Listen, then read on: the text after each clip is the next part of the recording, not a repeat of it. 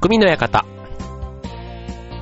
川崎匠です。超平洋 .com の協力でオンエアしております。はい、もうすっかりね、え、秋本番というところですけども、えっとね、夏の暑さというか、ね、残暑という感じはもうなんかないまんま、こう9月が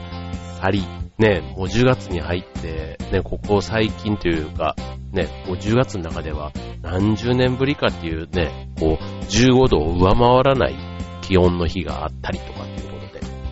ね、すっかりちょっとあの、冬支度というか、ね、秋のまだ衣替えもね、ろくに終わってない中で急にちょっと毛布とかが欲しくなる。ね、ストーブとか、あとは、えー、ホットカーペットとかもちょっと出したくなる。そんなね、夜がむしろもう寒い。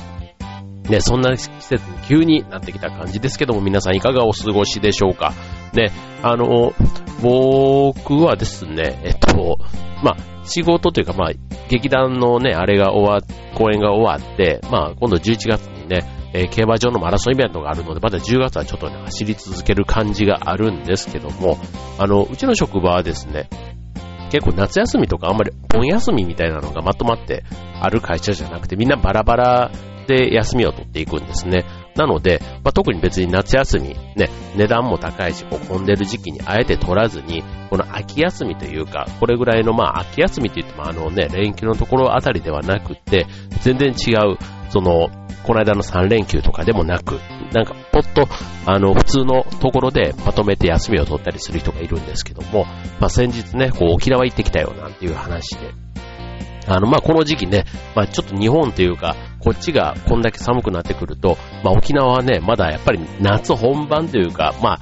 それでもね、泳げないわけではないので、まあ、結構ね、いい感じで焼けて帰ってきてて、ね、沖縄って言ってもね、本当に日本なのになんかこうね、もう南国感がやっぱりまだまだ満載なんだなっていうのがなんか不思議だなと思うんですけども、まあそのね、えー、彼が行ってきたのは久米島って言ってましたかね。はい。まあ、あの、いろんなね、沖縄島がありますけども、まあ、沖縄本島だけではなくて、そういう離島、石垣島とか竹富島とか、宮古島とか、ね、いろいろこうあったりしますけども、多分それぞれね、島の魅力というか、あったりするとは思うんですけども、まあその久米島のね、話も、まあ、実際にね、行ってみたら、こうだった、ああだったって言ってね、まあその島の魅力。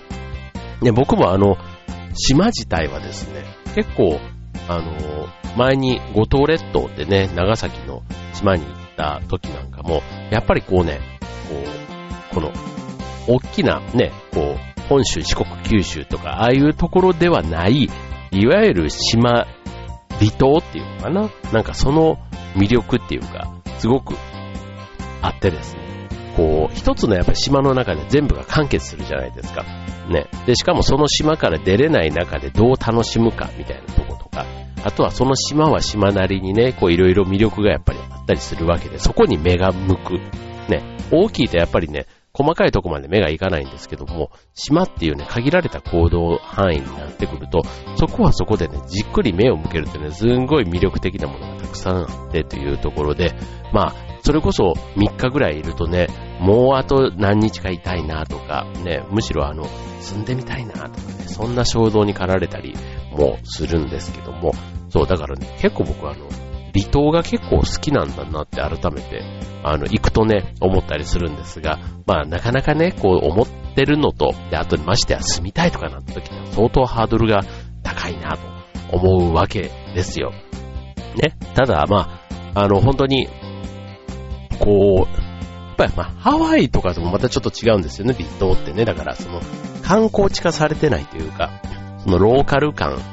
マイナー感。なんかそんなところがきっとね、いいんだろうなぁなんて思うんですけども、えっ、ー、と、まあ、いつかね、えー、ちょっとまた住むっていうとね、いろいろハードルが高そうな気がするので、まあ、長期滞在、長期滞在、長期滞在をね、目標に、まずはね、なんかあの、あとれぐらいかな、それでもね、まあ、なんか、できれば早いうちがいいのか、ね、一段落してからゆっくりがいいのかっていうのはありますけども、はい、いつかはちょっとしてみたいなということの一つ、ね、今日のテーマ、離島暮らしテーマにお送りしたいと思います。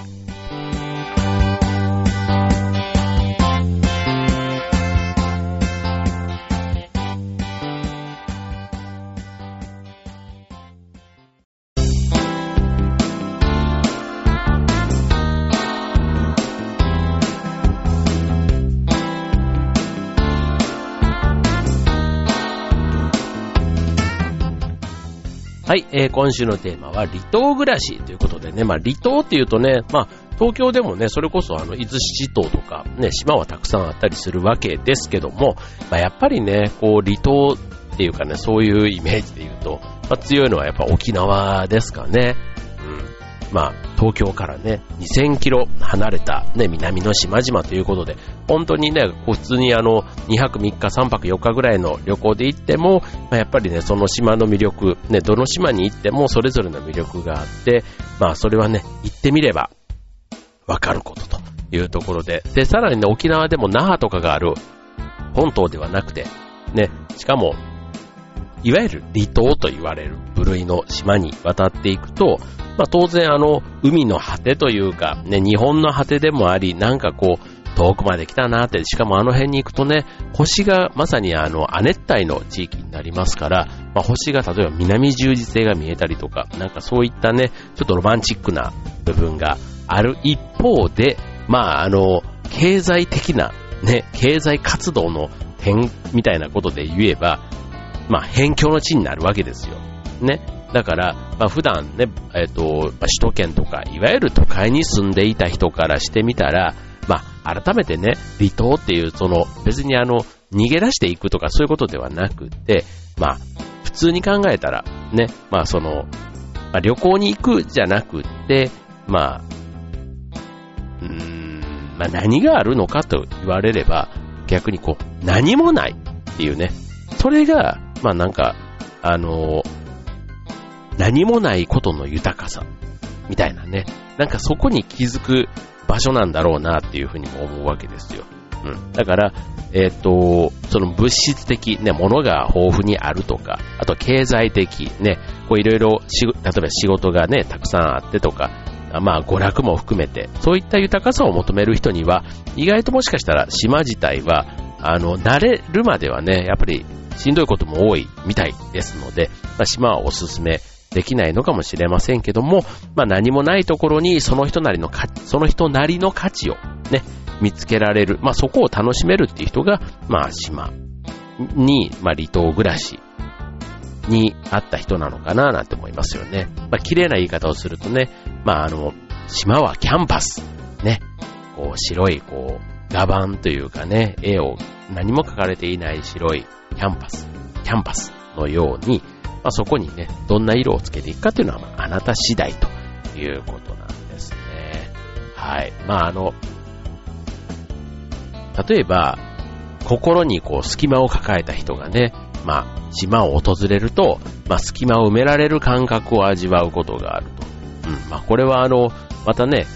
ある意味、非日常がそこには待ってるわけですね。まあ、当然そこで暮らしている人もたくさんいるんですよ。でもね、やっぱり綺麗な景色とね、綺麗な空気、海、ね、あとは食べ物も美味しい、ね、自然がいっぱい、ね、その隙間がね、埋められていく感覚、充足感っていうかな、そこが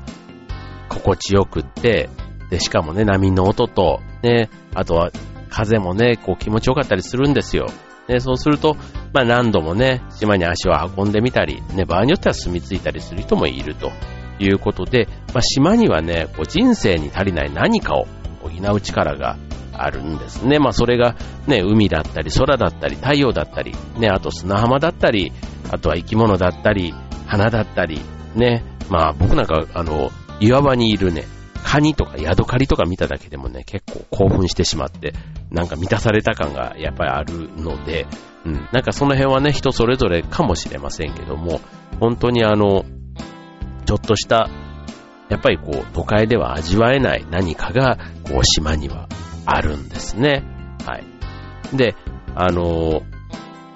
まあ、離島というところで、まあ当然周りが海ということで、まあ閉鎖された空間ですから、ある意味、島それぞれが、まあ、独立国家っていう場で、まあちょっと言い方はなんですけど、まあ、やっぱりその中一つ、島単体で全部が一応成り立つようになってるわけですよ。まあ、病院とかね、お店とかレストランとかもそうですけども、まあその人々がね、ちゃんと安心して暮らしていけるだけのものは一通り揃っていて、また、そこの中での、まあ、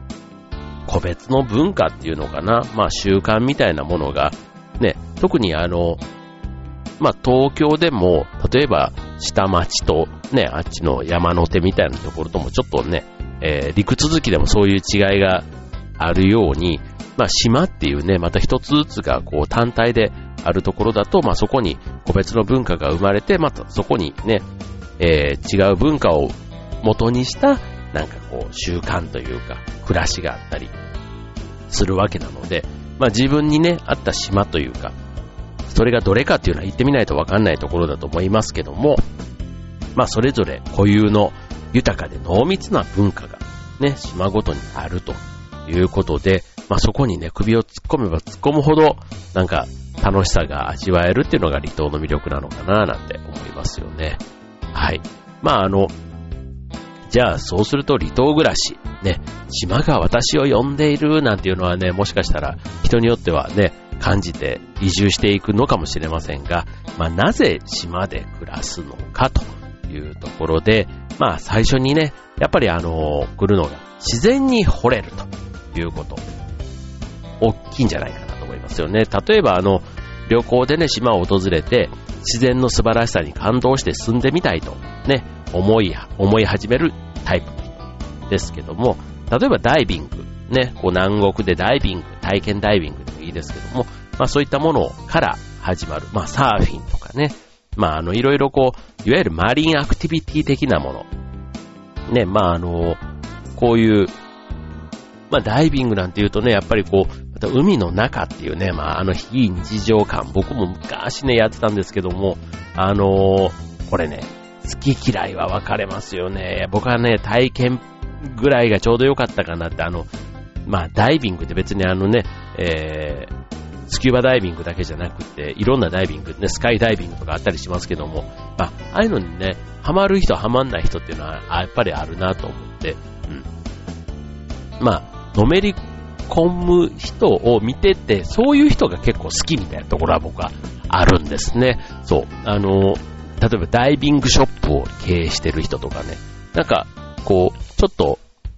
かっこいい、かっこいいイメージがね、あって、こう熱帯魚なんかをね、ちょっとあの、買ってて、なんか普段はね、ふんふんふんふんなって、こうね、あの、洒落た音楽聴きながら、こう、機材をちょっとメンテナンスしたりとか、あと海から帰ってきたダイバーとかを迎えてね、なんかコーヒーとか飲みながらちょっと、あの、魚の話とかをしてたりする。なんかそんなのがね、ちょっとなんか、き、きというか、うん。なんかこうチャラチャラしたような感じもあるんですけど、なんかそれがね、すごい自分のスタイルというか、ペースでね、やってる感じがね、なんか一時期、大学の頃とかね、見てて、ああ、いいなぁなと思ったことがあって、ちょっと、どっちかというと海の魅力よりね、その、海も含めたトータルのその、そういう暮らしをしてる人みたいなのにちょっと憧れた時期があってですね。そう。で、えー、まあそういうね、あの、いろんな、まあ、ちょっと何にのめり込むかっていうのはその人それぞれかもしれませんけども、はい。まあ、ただ、えっ、と、そういう自然にね、えー、のめり込む、自然に惚れちゃうっていうのは、やっぱりその遠く離れた辺境の島であればあるほど、当然自然が豊かなわけですから、まあ自然に恵まれる。ただその分、生活は不便になりがちということなんですね。まあもちろんあの生活が不便っていう中でも、あの楽しくやっていけるっていうのは、まずは健康第一というところがあります。なので、若者と、やっぱりね、中高年はちょっとね、あの、ノリが変え、変わった方がいいとか、あとは家族がいる人ね、まあ、小さい子供がいたりすると、その辺もやっぱりね、元気な大人とは事情が違ってきますので、例えば医療とか教育とかね、そういったところもちょっと気にしないとダメというところなんですね。はい。まあ、例えばあの、小さな島だと高校がまずないんですよ。ね。で、小中学校も、えー、は義務教育だからまあ、あるにしても、塾もないし、家庭教師なんかもいないみたいなところなので、やっぱり医療、教育みたいな話は、家族で住むにはいろいろ課題が多いようですね。はい。で、まあそのせいか自然憧れ派とか、まあ若者がまあ集まるっていう意味ではまあいいと思うんですけども、で、島で自然と共に暮らすには体力が必要ということで考えたら、まあ若者がね、自然に惚れて移住とか考えるっていうのは、まあ自然な流れかもしれませんね。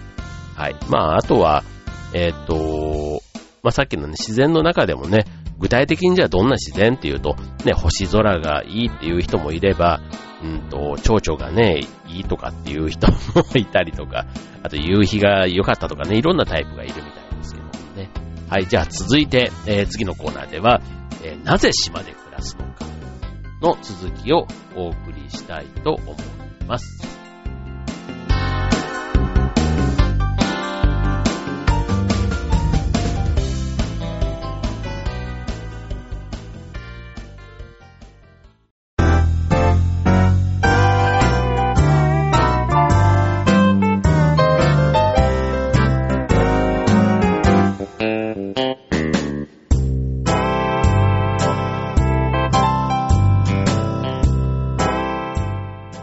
はい、えー、今週の匠の館は、えー、離島暮らしというテーマでお送りしております。はい、続いて、えなぜ島で暮らすのかということで、続いては人に惚れた。な、これはね、ありますよね。やっぱりあの、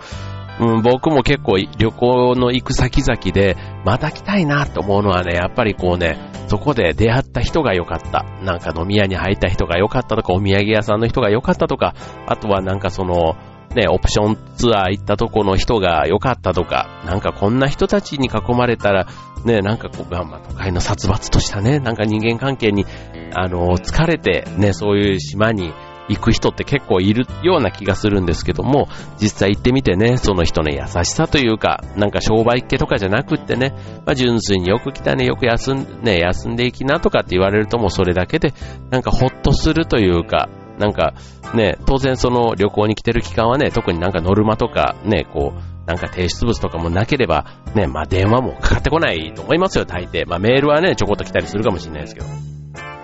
で、そう考えると、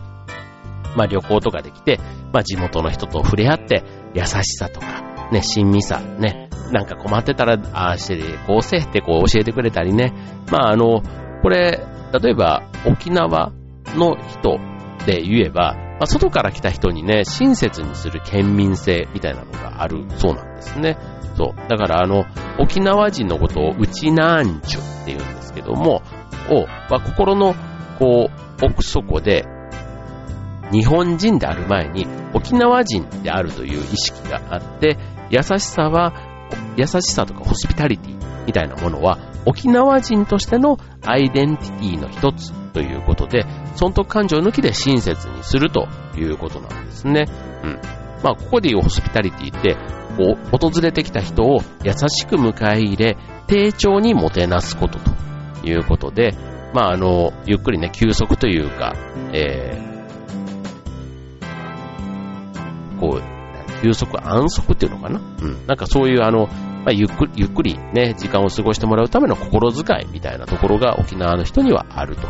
いうとこで、まあ、例えば民宿に泊まって、まあ、そこのね、おかみさんとかの優しさに感動したとか、ね、あとはタクシーの運転手がね、まああの、なんか話の流れで、じゃあ自宅に来いや、みたいなことを言って三振をね、聞かせてくれたりとか、ね、あとはまあ、こう、なんだろう、定食屋とかに入ったら、ね、おじさんがいろいろね、今日はこれが釣れたんだとか言ってこうね、刺身を出してくれたり、なんかいろいろやおまけとかをね、あの出してくれたりとかっていうことで、まあ、あの、こういう手のね、話って結構あの、離島に行くとある、あるなんですよね。僕もあの、実際に、その、五島列島ってね、行った時なんかも本当にたまたま入った居酒屋のマスターに、その、釣りをしたいって言ったら、ね、次の日全部用意してくれてね、釣りのグッズとか、で、釣り竿まで全部貸してくれて、一緒にね、釣りに連れてってくれたなんていうのはね、本当にもう未だに覚えてる思い出ですけども、本当なんかね、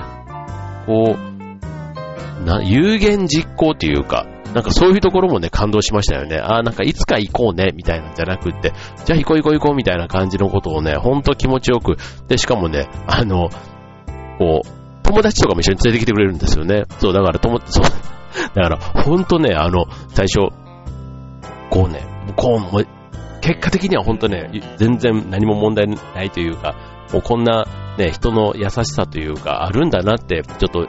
変な気持ちを考えた自分をね、こう、責めたというか、もう嫌になったぐらい人の良さが、こう、ビシビシ、こう伝わってきたんですけども、本当によくしてくれるんで、なんか後でね、なんか、あの、言われんじゃ、言われたら嫌だなって思うぐらい、そんなね、なんか、親親戚、ね、むしろ、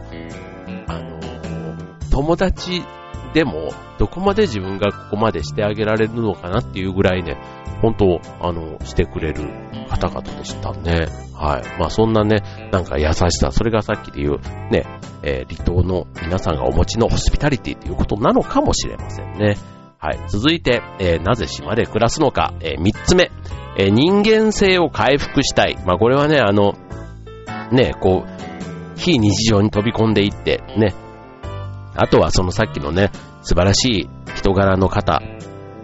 に触れて、ね、あとは雄大な自然とね、こう、対面して、なまあ、自然とか人情とかね、そういったものももちろん素晴らしい。まあ、そういう環境の中で、人間らしい暮らしと心を取り戻したい、みたいな人っていうのは、ね、少なからずいるんじゃないかな。まあ、これは、どっちかというと、あの、旅行だけという、ね、旅行の例えば1週間ぐらいじゃなかなかね、えー、なくって、えっ、と、もう少し、ね、永住とまでは言わないけども、長期滞在ぐらいのね、人とかはもしかしたらこういう思考の人がいるんじゃないかなって思いますけども、まあ島で暮らすというか、まあ旅行も含めてね、あの、考えてもらえばいいと思うんですけども、まあ毎日ね、例えば仕事に追われて満員電車にも揺られて、ね、人間関係にも神経をすり減らして、ね、くたくたに疲れて帰ったら寝る。まあ本当にそんな人ばっかりかというとそういうわけではないと思うんですけども、まあいわゆるこうね、利益だ、コストだ、みたいな、そういう経済的なね、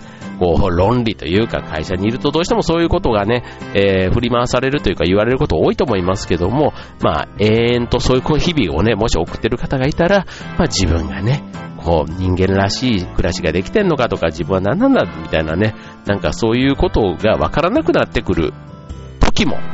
あると思います。まあ僕もね、こう、長いこの会社生活をしていますけども、まあその中でなかったかと言われれば、なんかあったかなっていう気もしますけども、まあそういう人がね、ゆったりと流れる時間を楽しみながら、しばらく島で暮らしてみれば、まあ自然と、まあ人間が、こうね、自然とね、え人間が一体になっていくことが、こう実感できると。まあ、要は、人間も自然の一部なんだ、みたいなことがね、実感できるというね、そんなところ、なんかそこがね、元気になるのか、現実逃避になるのか、僕の場合ちょっとね、現実逃避の方に走りそうなので、ちょっとね、そこまでこういろいろ、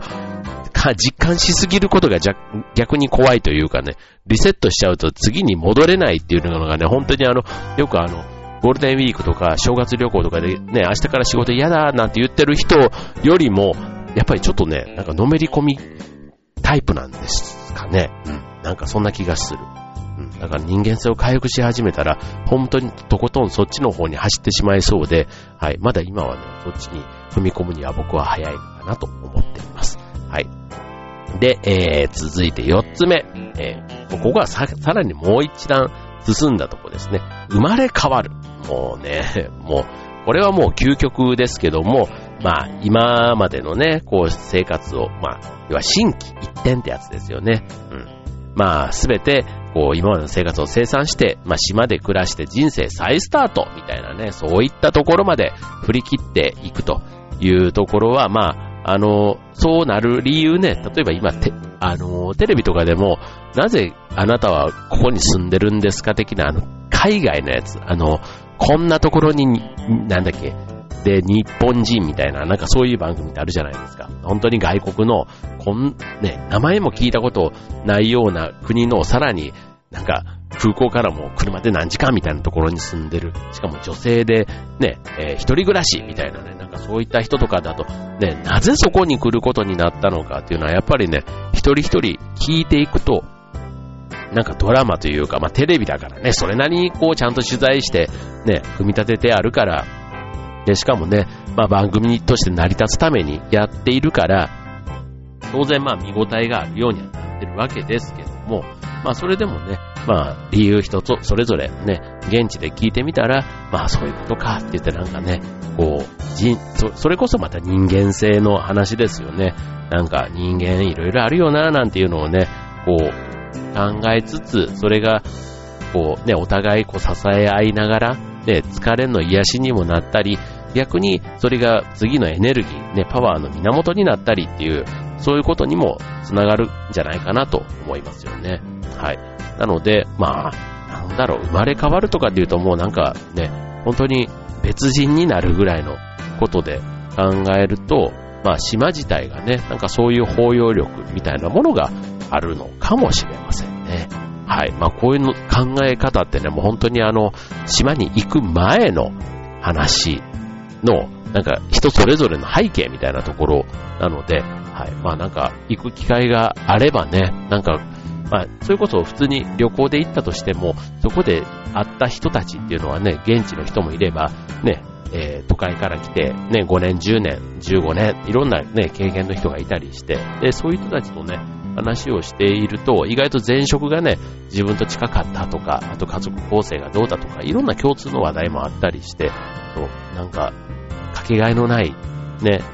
一期一会の出会いになったり、あとは体験それぞれがね、すごくもう一生の思い出に残る、そんな体験が、えー、離島暮らしにはあるんじゃないかなと思いますね。まあ、まずはね、何をきっかけにね、えー、その離島を目指すのかというところは、ちょっとポイントになるんだろうなと思います。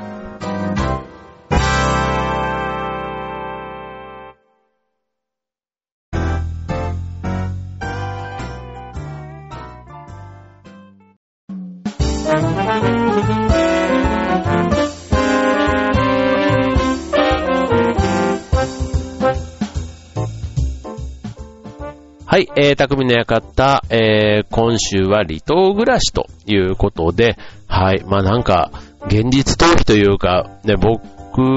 はあの、枕が変わるとよく寝れるタイプなんです。はい。えー、ね、よくあの、枕が変わると眠れないっていうのがまあ一般的にはよくある話なんですけども、なんかね、景色が変わるとか、だから若干ちょっと、あの、非日常というか、なんかそこを毎日同じ布団、毎日同じベッドとかね、毎日同じというよりも、何か少し変化感があるところに落ち着きを感じるんですよ。そう。だから、えー、ホテル暮らしなんかすごい好きで、で、しかも点々とね、こう、変わる感じ。そう。まあ、あの、ね、旅行とか行けば当然あの、スーツケースとかね、ああいったものを広げたりするんで、それを片付けたりするのは面倒だっていうのはあるんですけども、ただなんか移動するのがすごく好きなんですよ、昔から。そう。だから、なんかこういうね、えー、ちょっと非日常の中で、なんか新しいことをね、えー、が日々起こるっていうのが、なんかこうワクワクするというかですね。はい。まあ、でも、暮らすっていうのとやっぱりね、長期滞在っていうのは、だから1ヶ月とかっていうんだったらね、全然いいなってむしろ思いますよね。はい。まあ、ね、なんかこう、大学の頃とかね、2ヶ月ぐらい休みがあった時にね、もっとそういうことしとけばよかったかなとかってね、未だに思ったりもしますけども、まあ、そういうチャンスがね、まあ今、社会人になってからだとちょっとしばらく難しいかなと思うんですけども、こう、いつかね、まあ、それがまた、老後とかっていうとね、またさっきのね、医療とかなんとかかんとかってあったりしますので、はい。まあ、ただね、なんか、ちょっとそういうことをどっかの頭の片隅に思いながら、こう普段ね、情報を集めてたりしてると、意外となんかそういう機会というか、ね、ちょっとやってくるんじゃないかな。で、そこで一歩踏み出すかっていうのもある意味ね、なんか、こう、離島を目指す大きな一歩になるような気がするし、その時の後押しをするのが、さっきのね、なぜ離島を暮らしなのか、みたいなね。なんかそういったところのきっかけ、人それぞれいろいろありますけども、そのどれかが多分僕の場合にも引っかかってくるんだろうな、なんて思いますよね。まあ、それがね、行く機会、タイミングがやっぱ大きいんですかね。ね、やっぱりあの、例えば、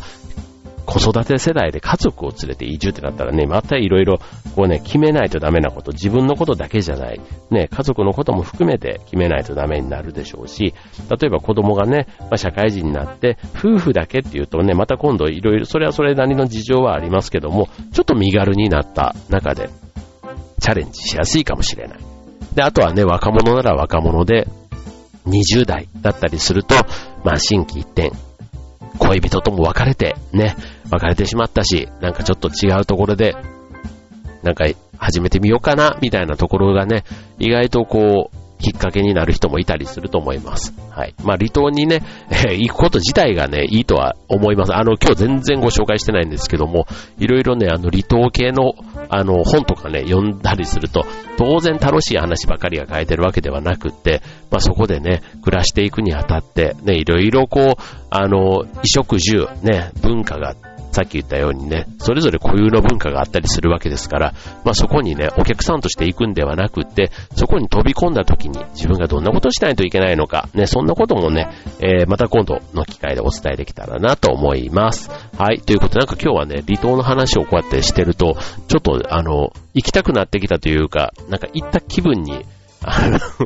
なれるぐらい、こうね、えー、ちょっとワクワク感が出てきたんですけども、はい。まあちょっと、えー、いつか